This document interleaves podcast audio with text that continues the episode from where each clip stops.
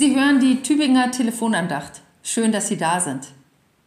Wie oft habe ich schon mit Kindern im Kindergottesdienst einige Wochen vor Ostern ein paar Weizenkörner in Blumentöpfe gelegt. Und wie groß war jedes Mal das Staunen, wenn zunächst die ersten zarten Keime zu entdecken waren und schließlich am Osterfest unzählbar viele grüne Halme gewachsen waren. Es ist immer wieder ein Wunder, dass aus einem Samenkorn eine Pflanze wächst, die dann wiederum Samenkörner hervorbringt, aus der dann wieder neue Pflanzen wachsen. Ein unendlicher Kreislauf des Lebens aus Vergehen und Werden. Dieses Bild des Weizenkorns, das in die Erde fällt und stirbt, um dann viel Frucht hervorzubringen, legt Jesus seinen Jüngerinnen und Jüngern ans Herz. Menschen wollen ihn sehen und ihn anbeten. Doch Jesus weiß, dass sein Menschsein als solches noch nicht anbetungswürdig ist. Seine Botschaft von der in ihm und mit ihm anbrechenden Gottesherrschaft, sein eigener Anspruch, Gottes Sohn zu sein, muss sich erst bewahrheiten, muss erst von Gott bestätigt werden.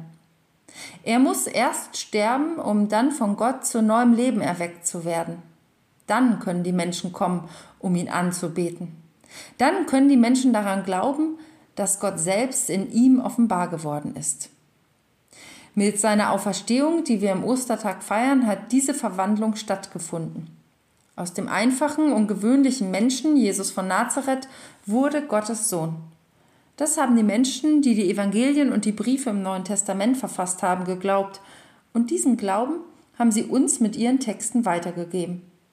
So kann in uns der Glaube und die Hoffnung wachsen, dass auch wir, wenn, unsere Körper, wenn unser Körper stirbt und vergeht, zu neuem Leben erweckt werden. Und dass wir dann zu Kinder Gottes werden. Dieser Glaube und diese Hoffnung, die uns verändert, die uns den Mut und die Kraft gibt, schon jetzt über das Irdische hinaus zu wachsen, ist der grüne Halm, der auf wundersame Weise wächst, ist die Frucht, die Jesus bringt. Es ist ein Wunder, kaum zu glauben und dennoch nur zu glauben. Wahrlich, wahrlich, ich sage euch, wenn das Weizenkorn nicht in die Erde fällt und erstirbt, bleibt es allein. Wenn es aber erstirbt, bringt es viel Frucht. Johannes 12, Vers 24. Eine Woche voller Wunder, eine Woche voller Glauben und Hoffnung wünscht Ihnen Ihre Pfarrerin aus Hageloch, Dr. Stefanie Wörle.